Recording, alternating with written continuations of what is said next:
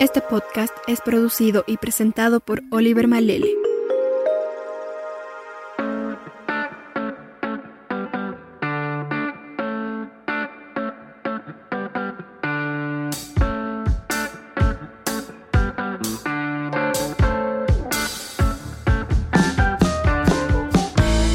Hola y bienvenidos a un nuevo episodio de Curioso Pod segunda temporada. Hoy hablaremos acerca de la cuarentena en Eyam.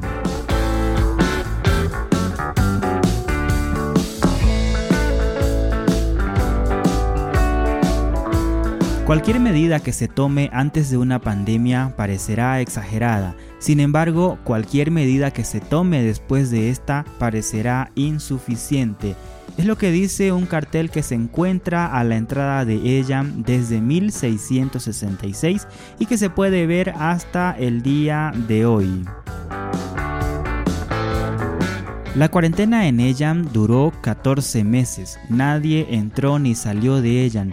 Personas de las aldeas cercanas llegaron a dejar comida en la frontera a cambio de monedas sumergidas en vinagre, pues este era el único desinfectante que se conocía en aquella época.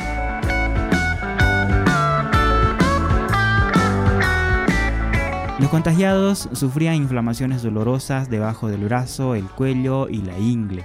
Tenían moretones negros debajo de la piel y sobre todo fiebre, vómitos y espasmos.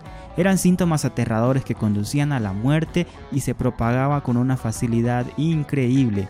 Esta fue la razón principal para que los 350 vecinos de Ellan se pusieran en cuarentena de manera voluntaria.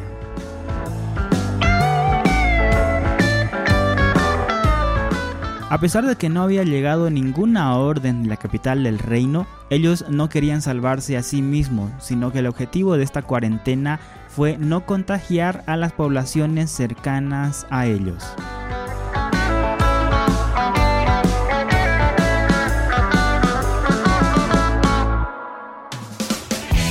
Únete a nuestras redes sociales, Twitter e Instagram, arroba Curioso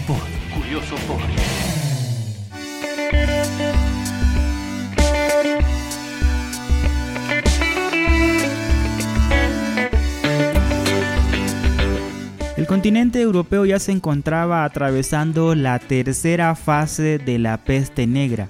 La primera fase ya había matado alrededor de 50 millones de personas y la segunda a 100 millones. Esta tercera fase se manifestó en diferentes brotes desde finales del siglo XVI hasta mediados del siglo XVIII. Azotó a diferentes ciudades del viejo continente como Tenerife, Milán, Sevilla, Viena, Marsella y Londres. Esta última ciudad fue la que alcanzó al pequeño pueblo de Eyam. Todo comenzó cuando el asistente del sastre del pueblo de Eyam había viajado a Londres para comprar unas mantas y telas que su jefe necesitaba para confeccionar unas prendas que le habían encargado. Aunque no sabemos por qué realizó el viaje sabiendo que había una enfermedad que producía fiebre y vómitos y que había causado miles de muertos.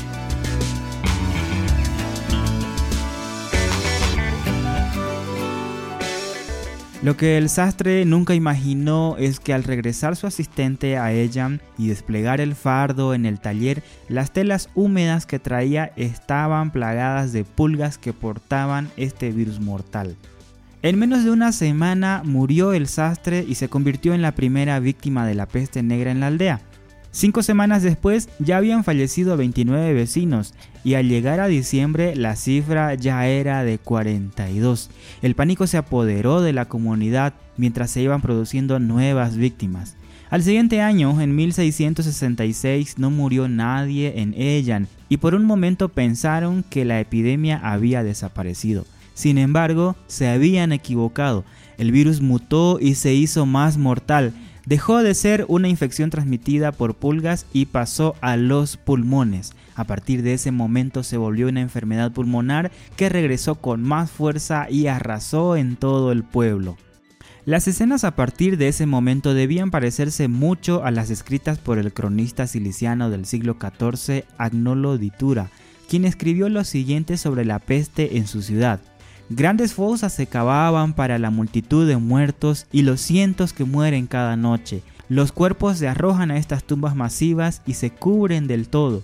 Cuando estas zanjas están llenas, se cavan nuevas zanjas.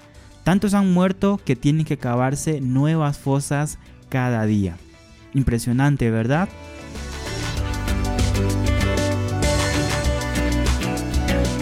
Los habitantes de ella tomaron cartas en el asunto de una manera mucho más radical que en cualquier otro pueblo de Inglaterra y de Europa. La decisión fue impulsada por el reverendo de la localidad Thomas Stanley. Él aludía a que el pueblo se encontraba en medio de una ruta comercial y esto lo convertía en un enclave totalmente potencial y peligroso para expandir la peste.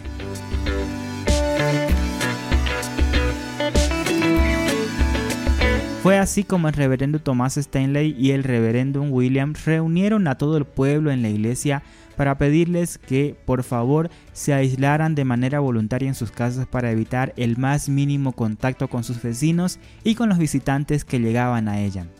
El pueblo se encerró en sus casas para que nadie pudiera salir o entrar. Los vecinos sabían que se enfrentaban a una muerte casi segura al no poder recibir ayuda médica, la cual de todas maneras no estaba muy asegurada en aquella época. Pero se consolaron con el hecho de que salvarían a decenas de millones de vidas si no salían de su pueblo.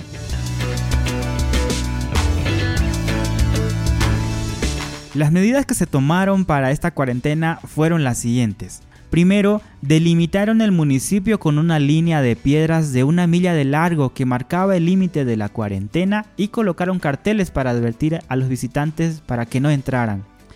Segundo, elaboraron un plan para enterrar a todas las víctimas de la peste lo antes posible y lo más cerca al lugar donde habían muerto. De esta manera evitarían que la enfermedad se propagara entre los cadáveres que estaban esperando su sepultura.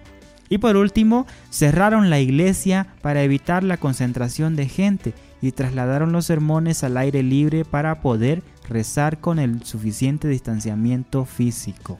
Durante 14 meses nadie entró ni salió del pueblo. Los vecinos permanecieron encerrados y de las aldeas cercanas llegaban personas a dejar comida en la frontera de piedras a cambio de monedas de oro sumergidas en vinagre. Los habitantes de ella creían que así el metal se desinfectaría y eso ayudó a que la peste no se propagara afuera del pueblo. El cordón había funcionado en lo que respecta a la propagación de la enfermedad afuera de ella. Durante todo ese tiempo murieron 260 de 350 vecinos el reverendo William escribió en una de sus cartas, mis oídos nunca habían escuchado lamentos tan lamentables, mi nariz nunca ha olido olores tan penetrantes y mis ojos nunca han visto espectáculos tan dantescos. Otra de las frases impresionantes sobre aquella época, ¿verdad? Actualmente ella es un sitio protegido y es una atracción popular tanto para turistas como para historiadores.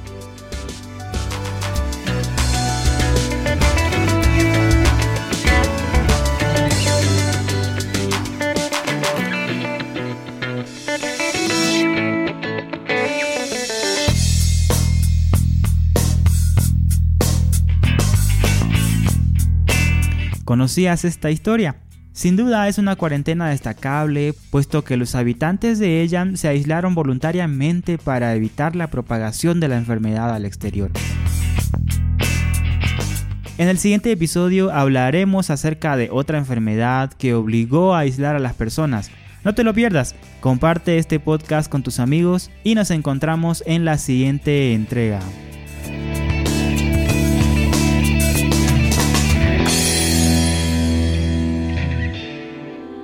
¿Te gustó lo que escuchaste?